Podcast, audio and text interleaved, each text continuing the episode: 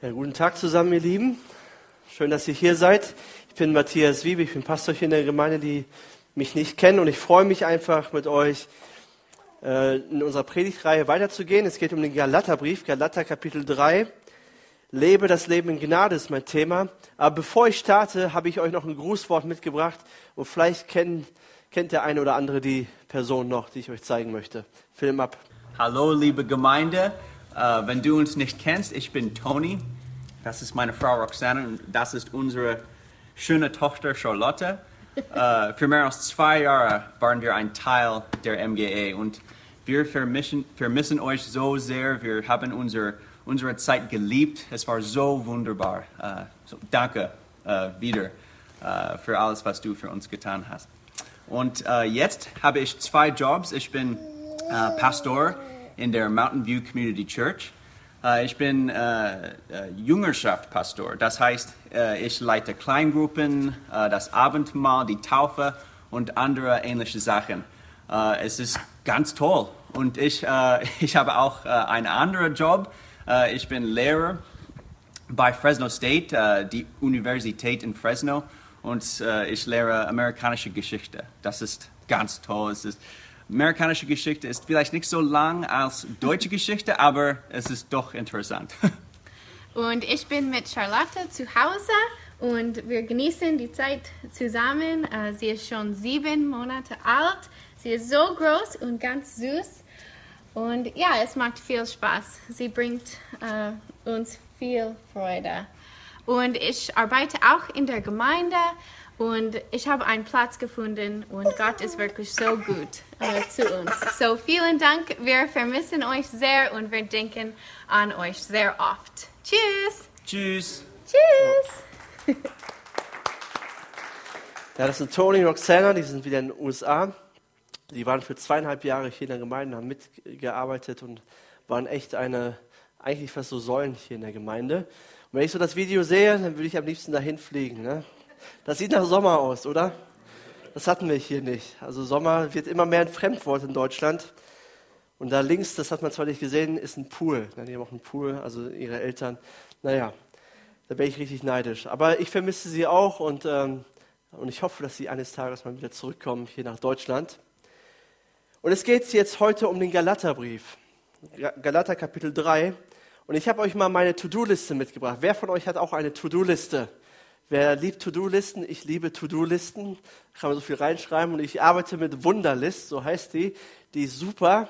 Da kann man alles ordnen und das elektronisch kann man äh, äh, alles eintragen. Und ich ordne meine äh, To-Do-List nach drei Kategorien. Einmal die erste Wichtigkeit hoch und Dringlichkeit sehr hoch. Das bedeutet für mich, das muss ich sofort erledigen. Das kann ich nicht aufschieben. Das war zum Beispiel diese Woche, diese Predigt hier. Die muss ich sofort machen. Ansonsten haben wir ein Problem heute Morgen. Ne? Dann die zweite Kategorie ist Wichtigkeit hoch, Dringlichkeit gering. Das heißt, das ist auch wichtig, aber jetzt nicht ganz so, äh, ganz so dringend. Da habe ich noch ein bisschen Zeit für. Zum Beispiel machen wir nächstes Jahr eine Gemeindefreizeit und die zu planen und so. Das ist wichtig, aber nicht ganz so wichtig. Und dann die dritte Kategorie ist Wichtigkeit gering, Dringlichkeit aber hoch. Na, das sind so Aufgaben, die für mich nicht so wichtig sind, die, die ich einfach delegiere. Und sage, okay, zum Beispiel die Flyer, die ihr so seht, ne, die sind äh, für uns als Gesamtes wichtig, aber nicht für mich, weil ich das nicht machen kann. Und das delegiere ich dann an Judy, die heute übrigens eine richtig gute Moderation gemacht hat. Sie kommt auch aus den USA. Mal einen Applaus dafür. Richtig, richtig toll, richtig schön. Und ich liebe es, so die To-Do-Liste abzuarbeiten. Und am liebsten hätte ich es, wenn da überall Null stehen würde. Steht da aber nicht. Ne? Aber ich versuche immer, das irgendwie auf Null zu kriegen, so schnell wie möglich. Aber kommt immer wieder was dazu und immer mehr Aufgaben. Was will ich damit sagen? Oft behandeln wir Gott oder den christlichen Glauben auch wie so eine To-Do-Liste.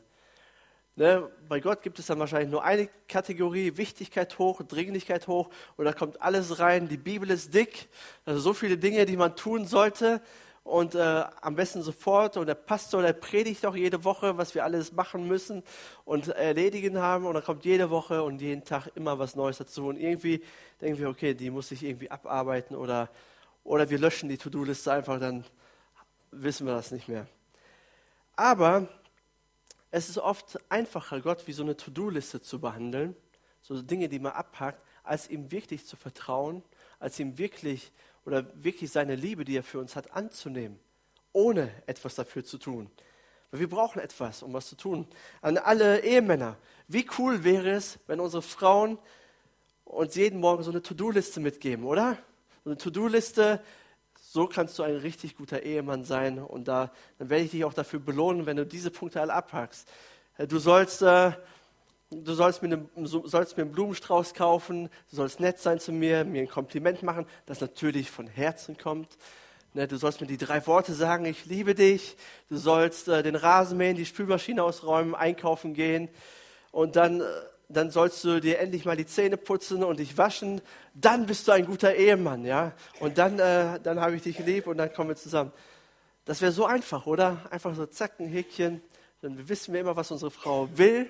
Das ist ja immer so das Schwierige. Was will die eigentlich von mir?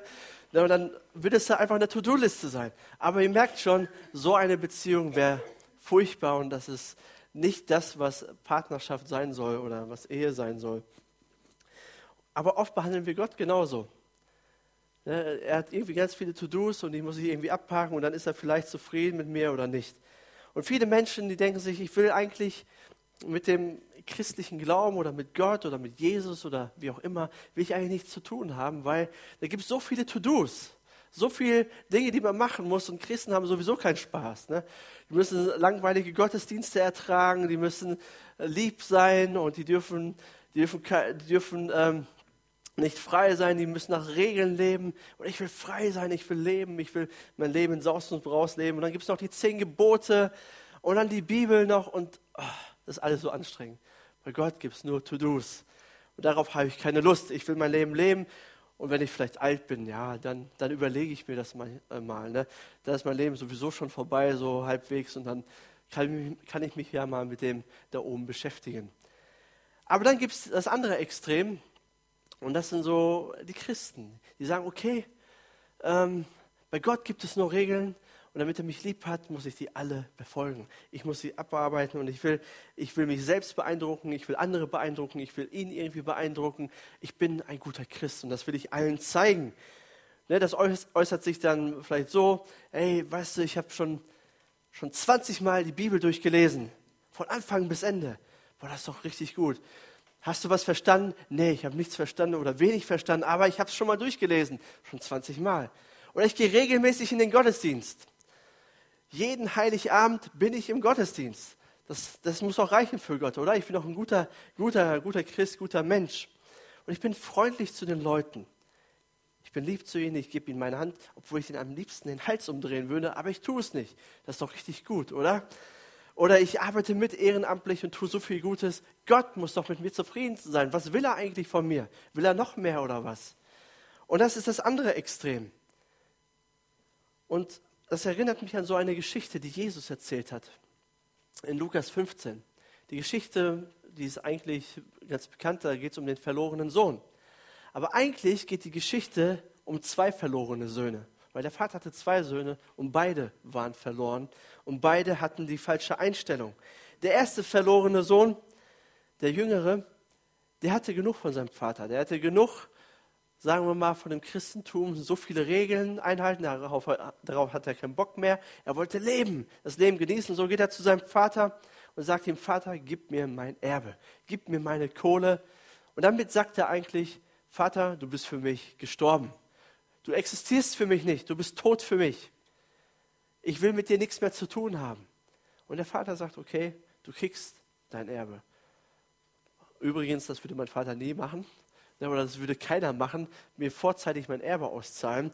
Aber der Vater macht das. Er sagt, okay, du kannst dein Erbe haben.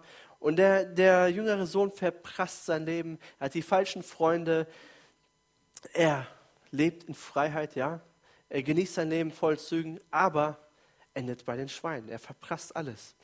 Es ist eine Hungersnot erst bei den Schweinen. Und da kommt er zur Besinnung und sagt, ich will zu meinem Vater zurück. Dort hatte ich es viel besser.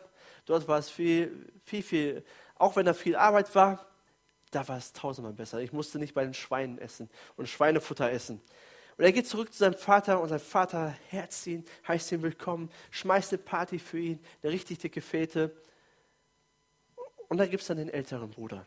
Der ältere Bruder, der war immer schön brav zu Hause. Der brave Christ, der immer alles eingehalten hat, immer hart gearbeitet hat, jede Regel befolgt hat, mehr getan hat als das, niemals Spaß hatte und versucht hat, seinen Vater irgendwie zu beeindrucken.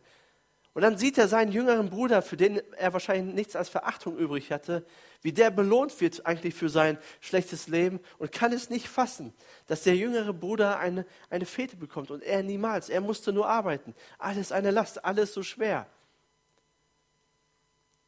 Und sein Vater sagt ihm, hey, du konntest alles haben. Du hättest auch eine Feier haben können, wenn du willst. Du musst mir nicht gefallen, um die ganzen Regeln zu befolgen. Ich liebe dich auch so. Und beide stellen Extreme dar. Und wir Menschen, wir haben die Tendenz, in die eine oder in die andere Richtung abzudriften. Entweder sind wir total, sagen wir mal, liberal, ja, sagen, ach Gott, das ist alles zu anstrengend, zu viel Regeln, ich brauche das nicht, ich will leben. Oder wir sind total gesetzlich, total religiös um die Gunst Gottes zu erarbeiten, muss ich das und jenes tun, muss ich nett und freundlich sein und all die Dinge. Und beides ist verkehrt. Und in dem Galaterbrief geht es genau darum, wobei Paulus eher den zweiten Sohn anspricht. Weil Paulus schreibt an die Christen in Galatien. Paulus hat die Gemeinde gegründet, er hat viele Gemeinden gegründet und ist dann immer von Stadt zu Stadt gegangen, in die großen Städte und hat dort ähm, Gemeinden gegründet. Und er hat die im Nachhinein aber auch immer wieder betreut. Wenn er Probleme aufkommen sah, aufkommen sah, hat er Briefe hingeschrieben und gesagt, ey, passt auf. Oder wenn er Anweisungen geben wollte, hat er Briefe hingeschrieben. Heute würde das über FaceTime laufen oder E-Mail. Damals ging das über diese Briefe. Und Paulus erklärt ihnen, Leute, ihr habt Gott überhaupt nicht verstanden. Ihr seid schon so lange Christen, aber ihr habt, ihr habt überhaupt keine Ahnung, was eine Beziehung zu Gott eigentlich bedeutet. Und das Evangelium ist ganz anders. Die gute Nachricht von Jesus ist ganz anders. Es ist nicht irgendwie in der Mitte von diesen beiden Extremen, sondern es ist eine komplett andere Sicht auf das Leben. Eine komplett andere Sicht auf Gott. Und das versucht Paulus ihnen klarzumachen. Und er sagt, das Evangelium hat das Potenzial, euch frei zu machen, euch glücklich zu machen, euch Hoffnung zu geben, wenn ihr es wirklich versteht. Und das Christentum hat nichts mit Einhalten von Regeln zu tun. Wirklich nicht? Im ersten Moment scheint es so, richtig? Ja, wenn man so Christen anschaut und auch die Bibel so liest, dann denkt man, okay, das ist alles, da muss man Regeln einhalten. Man muss sich verbessern, man muss ein besserer Mensch werden, man muss das und jenes tun. Aber im Kern hat das Christentum nichts damit zu tun. Und ich will das erklären durch diese Predigt. Und Paulus, der stutzt seine Gemeinde da zurecht und er ermahnt sie. Und er sagt, ihr habt gut angefangen, aber ihr seid dabei, katastrophal zu enden. Ne, ihr, ihr habt es am Anfang verstanden, aber jetzt habt ihr es irgendwie total vergessen. Und Paulus kommt selber daher. Paulus war ein frommer, Theo, ähm, frommer jüdischer Theologe. Er hat Geld damit verdient, Regeln einzuhalten oder Gottes Regeln einzuhalten, gut zu sein. Das war sein Job. Das war seine Jobbeschreibung. Was ist mein Job? Gut sein und Gott zu studieren. Und er hat versucht, alles zu erfüllen. Und er war einer der richtig krassen, der alles krass äh, befolgt hat. Und er hatte, er hat eine Zeit auch als jüdischer Theologe hat er Christen verfolgt und sie umgebracht und sie ins Gefängnis gesteckt, weil er dachte, er tut Gott damit einen Gefallen. Und dann hat er eine übernatürliche Begegnung mit Jesus. Und er versteht auf einmal, okay, den Himmel kann ich mir nicht verdienen, die Beziehung zu Gott kann ich mir nicht verdienen, Gott kann ich mir nicht verdienen. Es ist alles ein Geschenk.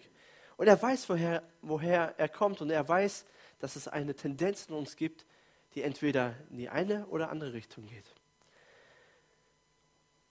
Und jetzt am Anfang möchte ich sagen, das Evangelium, die gute Nachricht von Jesus, ist nicht zuerst eine Anleitung, wie wir leben sollen, sondern sie ist ein historisches Event, ein Geschehnis, ein Event, wo wir sehen können, was bereits für uns getan wurde. Nicht erst, was wir tun müssen oder nicht erstmal ein Anspruch Gottes an uns, sondern ein Zuspruch, was Gott bereits für uns in Jesus Christus getan hat. Und dann erst, wie wir leben sollen.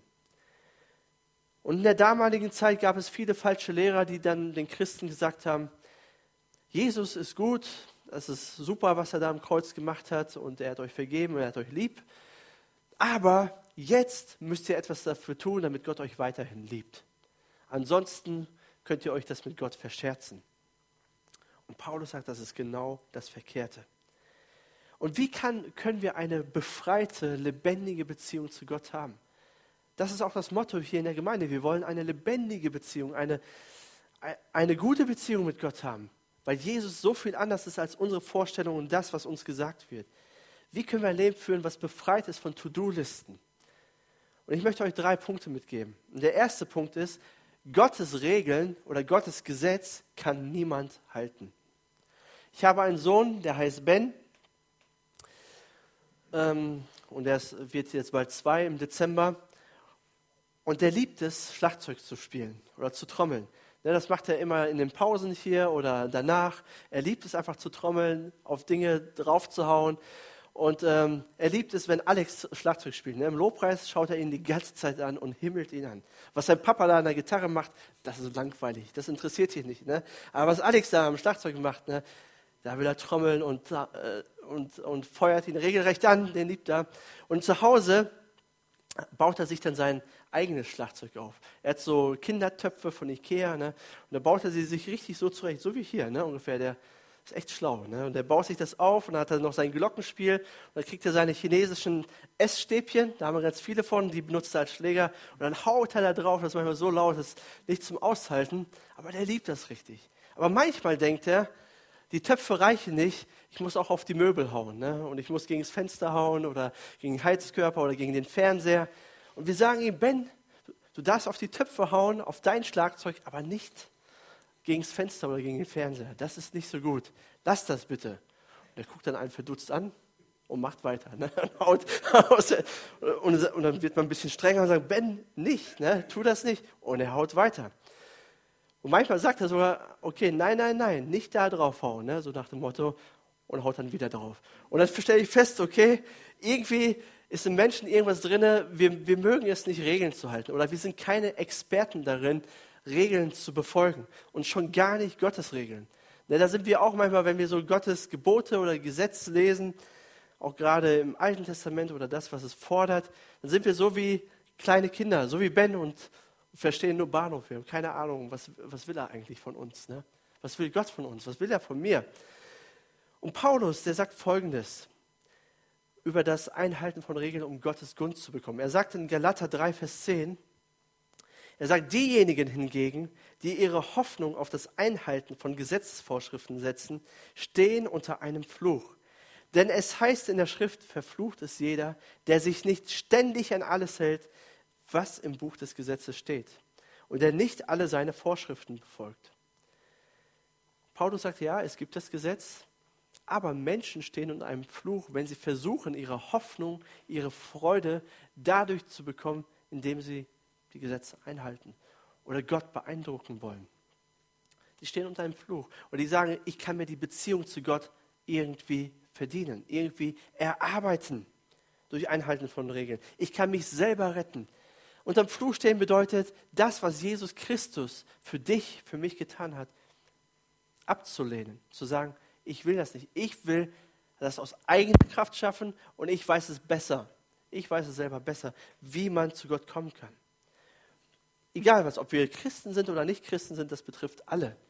Wir versuchen uns unsere eigene Rettung irgendwie selber zu verdienen. Und Paulus sagt, diese Menschen stehen unter einem Fluch. Und das Problem dabei ist, dass wir nie zufrieden sein werden. Wir werden immer ängstlich sein oder immer unsicher sein. Bin ich denn gut genug? Reicht das denn, was ich tue? Ist Gott zufrieden mit mir? Wenn es ihn gibt, ist er zufrieden mit mir. Liebt er mich wirklich oder ist er irgendwie nur so eine übernatürliche Kraft? Was muss ich tun? Man ist sich nie komplett sicher. Und das ist ein Fluch. Und das Problem ist nicht, dass das Gesetz schlecht ist von Gott. Das Gesetz ist richtig gut. Das ist sogar sehr gut. Nur das Problem ist, wir können es nicht halten. Wir schaffen es einfach nicht. Der Standard ist zu hoch. Ja, und das erfahren wir selber in unserem Alltag. Wir wissen, wir sollen Menschen lieben. Wir sollen unseren Nächsten lieben. Wir sollen unsere Freunde lieben, unsere Frau lieben, unseren Ehemann lieben, unsere Kinder lieben. Wir sollen da sein für sie. Wir sollen vorbildlich sein. Wir sollen immer freundlich sein. Wir sollen hilfsbereit sein. Aber was passiert dann? Auf einmal werden wir jähzornig. Wir haben negative Gedanken über Menschen. Wir sind überhaupt nicht vorbildlich. Wir, wir schenken unsere unseren wichtigsten Menschen in unserem Leben zu wenig Beachtung. Wir machen tausend Fehler und irgendwie merken wir, wir kommen an unsere Grenzen. Und wir erreichen nicht mal unseren eigenen Standard. Wir setzen uns hier selber Standards, oder? Das und das will ich erreichen. Ich krieg's einfach nicht hin. Und Gottes Standard ist nochmal tausendmal höher und das schaffen wir schon gar nicht. Und Gott hat die Regeln oder das Gesetz damals dem Volk Israel gegeben. Davon lesen wir im Alten Testament. Die Bibel ist in zwei Testamente aufgeteilt. Einmal Altes Testament und einmal Neues Testament. Und im Alten Testament geht es hauptsächlich um Gott und Israel, seinem Volk, das er sich auserwählt hat. Einfach aus Gnade hat er sich das Volk auserwählt. Und wenn du mal die ganzen Gesetze lesen willst, schlage ich dir mal vor, dritte Mose zu lesen. Dort wird alles bis ins kleinste Detail geregelt. Aber ich verspreche dir, das wird nicht sehr viel Spaß machen, weil es sehr, sehr langweilig und ermüdend ist, dritte Mose zu lesen. Aber es lohnt sich einfach mal zu gucken, okay, wovon sprechen wir hier eigentlich? Und das ist alles bis ins kleinste Detail geregelt. Wie gehen wir mit Gott um? Wie sollen wir mit Menschen umgehen? Wie sollen wir mit unserem Land umgehen? Mit Pflanzen, mit Tieren, mit allem drum und dran. Und alles muss perfekt sein. Warum? Weil Gott perfekt ist und er will, dass wir perfekt miteinander umgehen, mit unserer Welt perfekt umgehen. Und Gott sagt, wenn ihr das haltet, dann bin ich mit euch, wenn nicht, dann muss ich mich von euch entfernen, weil ich perfekt bin. Weil Gott und Sünde, das passt nicht zusammen. Sünde ist praktisch das, oder genau das Entgegengesetzte von dem Gesetz zu tun. Eine Zielverfehlung. Und schnell hat das Volk Israel festgestellt, wir schaffen das nicht einzuhalten. Das ist viel zu viel, viel zu hoch. Mose hat es nicht geschafft. Mose war der größte Prophet oder ist der größte Prophet im Alten Testament. Durch ihn kamen die zehn Gebote. Und wir schaffen es auch nicht. Und vielleicht denkst du jetzt, okay, ich bin eigentlich ein ganz guter Mensch.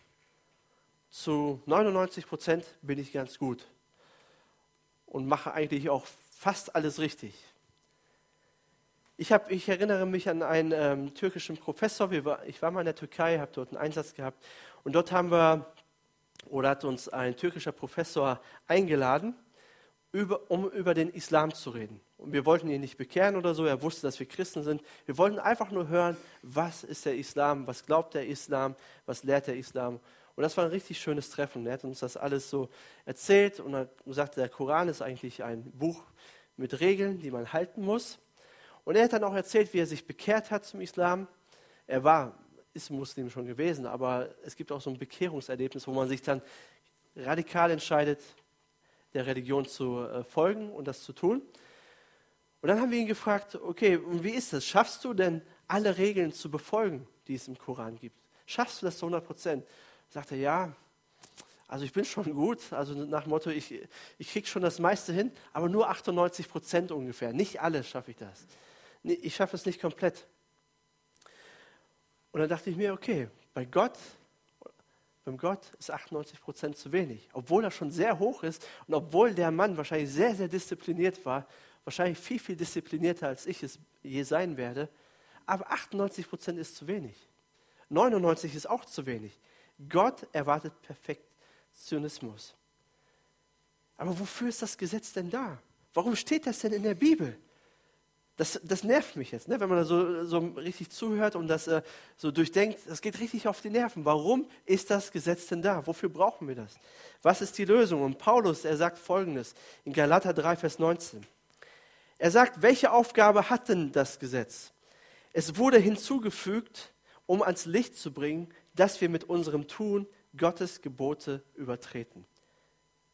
Und sollte so lange in Kraft bleiben, bis jener Nachkomme Abrahams, das ist Jesus Christus, da war, auf den sich Gottes Zusage bezog. Im Übrigen wurde uns das Gesetz durch Engel mit Hilfe eines Vermittlers überbracht. Und der Vermittler ist Mose. Also Paulus sagt, das Gesetz hat folgende Aufgabe.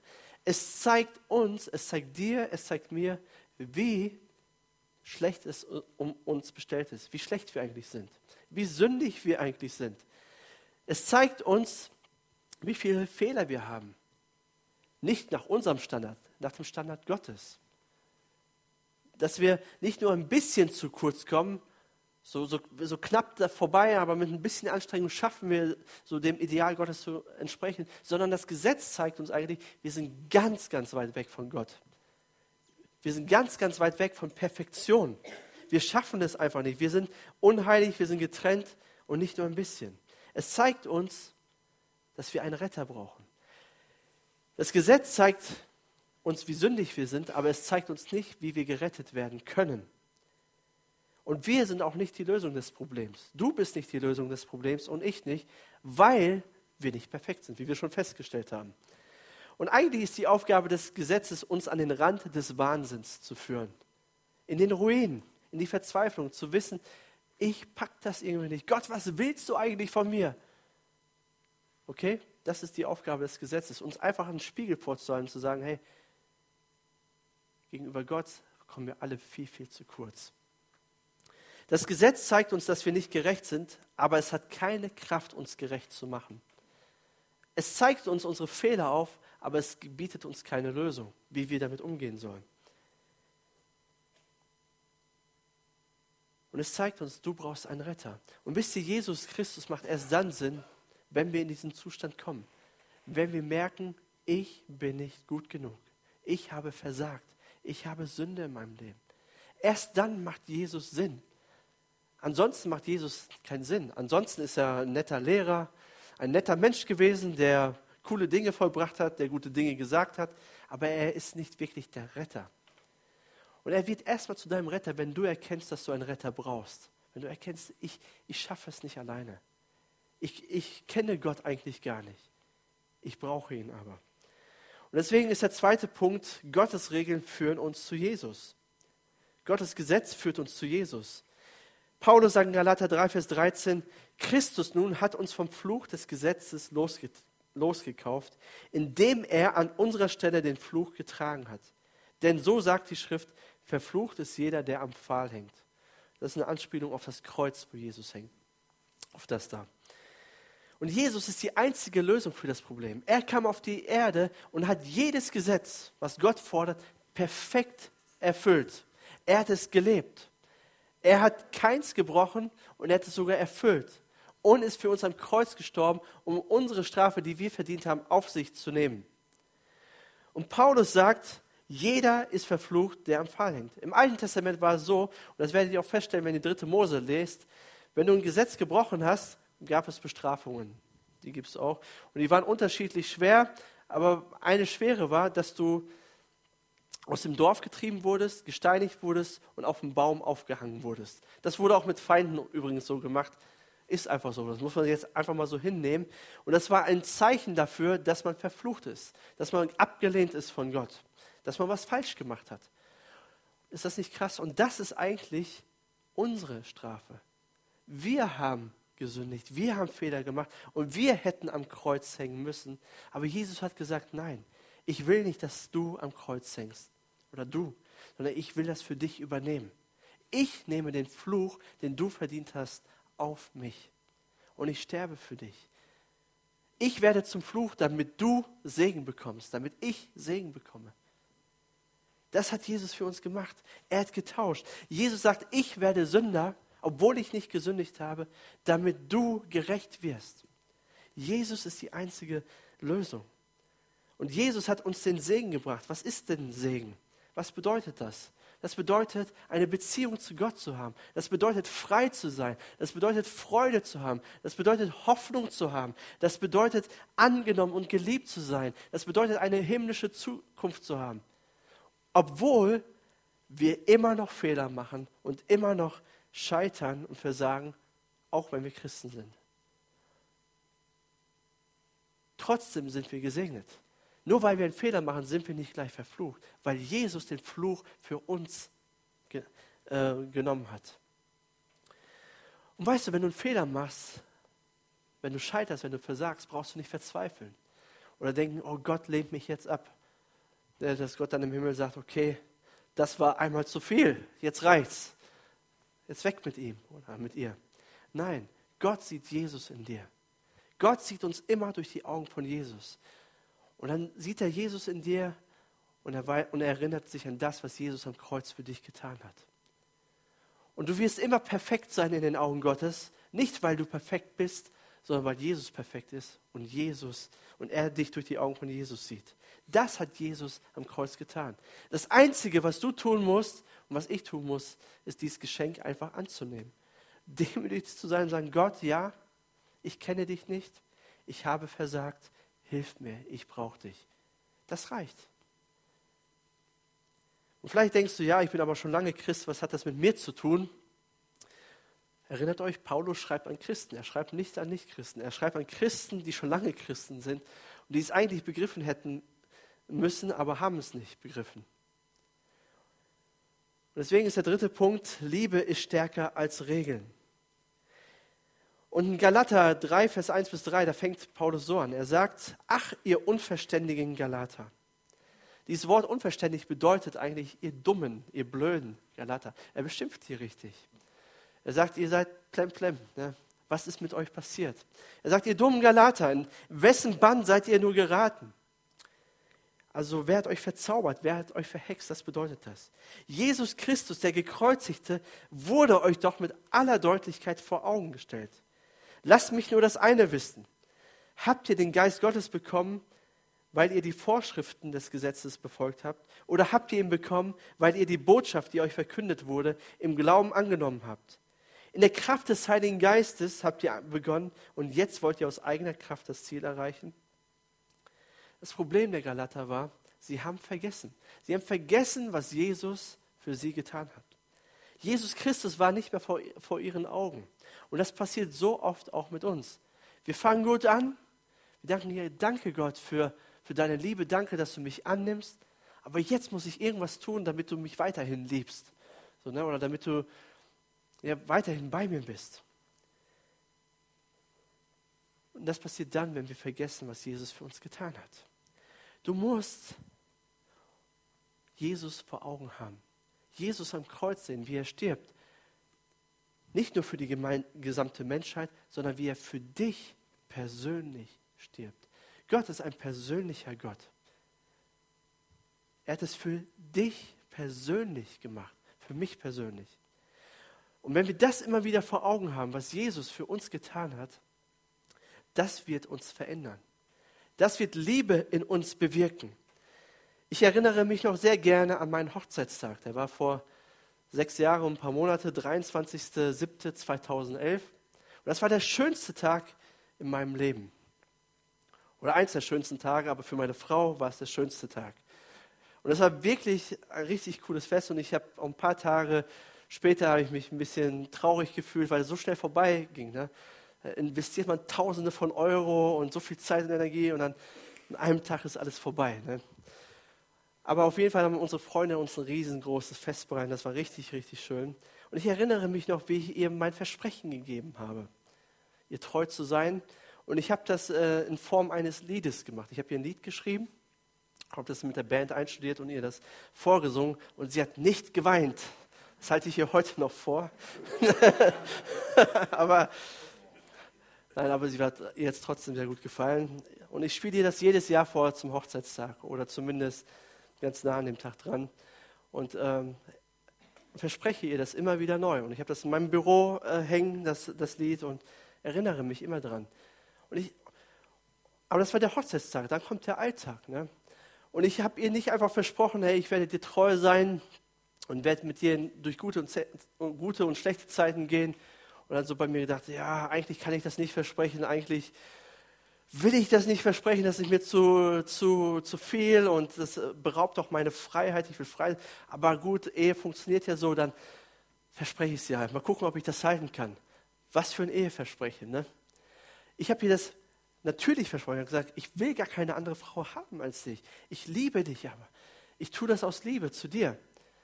Und jedes Mal erinnere ich mich daran, was ich damals versprochen habe. Wenn der Alltag kommt, ja, wenn mal Streit ist oder wenn mal Probleme sind, dann erinnere ich mich zurück, ich habe dir das versprochen. Und nicht, weil ich das musste, sondern weil ich das wollte, weil ich das aus Liebe getan habe.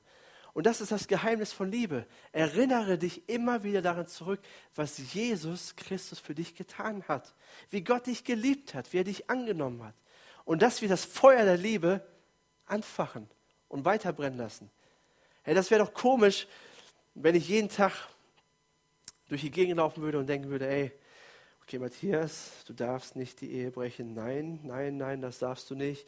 Du, du musst deiner Frau helfen, du musst ihr Blumen kaufen, du musst das und jenes machen. Was für eine Ehe. Und so funktioniert Ehe nicht. Ehe funktioniert, wenn ich meine Liebe immer wieder neu auffrische. Wenn ich sage, ja, ich verliebe mich immer wieder neu in meine Frau. Und das wird dich davor, abhalten, irgendwelche blöden Dinge zu tun. Und genauso ist das mit Gott. Und Liebe zu Gott ist freiwillig. Warum? Weil er dich bedingungslos geliebt hat. Ich will nicht anderen Göttern dienen. Ich will das gar nicht. Ich will, dass er meine Nummer eins ist. Warum? Weil er mich so sehr liebt, weil er mich angenommen hat. Ich will ihn anbeten und ihm alle Ehre geben. Nicht, weil das in der Bibel steht, das steht in der Bibel, klar. Aber ich muss Gott heute wieder anbeten. Wieder mit ihm reden, kein Bock drauf, aber gut. Das sind halt die Pflichten des Christseins. Also mache ich das. Oder ich will nicht die Gebote brechen. Ah, ich habe so ein Problem mit Morden. Ich würde am liebsten, aber in der Bibel steht, ich darf nicht, also lasse ich das. Und stehlen soll ich auch nicht. Oh, so anstrengend. Nein, ich will das nicht, weil ich weiß, Gott hat einen guten Plan mit mir. Er weiß, das ist nicht gut für mein Leben, wenn ich das tue. Ja? Oder ich will Menschen lieben, weil er Menschen liebt. Ich will die Bibel lesen, ich will beten, nicht damit ich einen Punkt hinter meinem äh, To-Do haben kann, sondern weil ich Beziehung mit ihm leben möchte.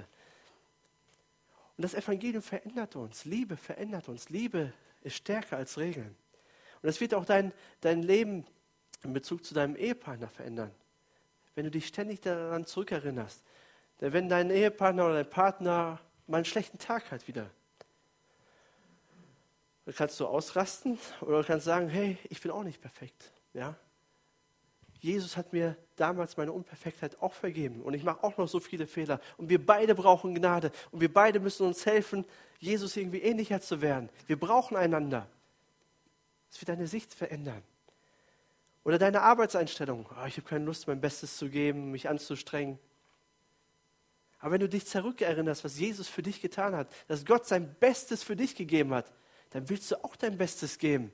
Nicht, weil du musst, sondern weil du willst. Oder Großzügigkeit mit, deinen, mit deiner Zeit, mit deinen Finanzen, mit deinen, mit deinen äh, Talenten. Oh, immer wollen die Christen und will die Kirche mein Geld haben, meine Zeit haben, meine Talente haben. Oh, ich habe keine Lust, das immer zu geben und das ist doch alles, alles Lug und Betrug. Nein, wenn du weißt, wie großzügig Gott mit dir war, wie großzügig Gott mit dir war, dann bist du gerne großzügig.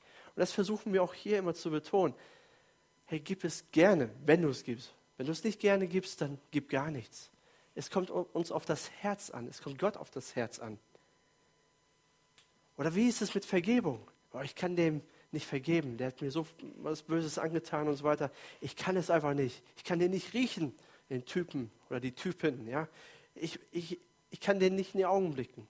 Erinnere dich zurück, was Jesus für dich getan hat wie er dir vergeben hat und wo du eigentlich herkommst, dann wird es uns sehr viel leichter fallen, anderen Menschen zu vergeben. Liebe ist stärker als Regeln. Und das Einzige ist, Jesus jeden Tag wieder neu zu vertrauen und Jesus jeden Tag wieder neu vor Augen zu malen, er liebt mich bedingungslos. Amen. Lass uns zusammen beten.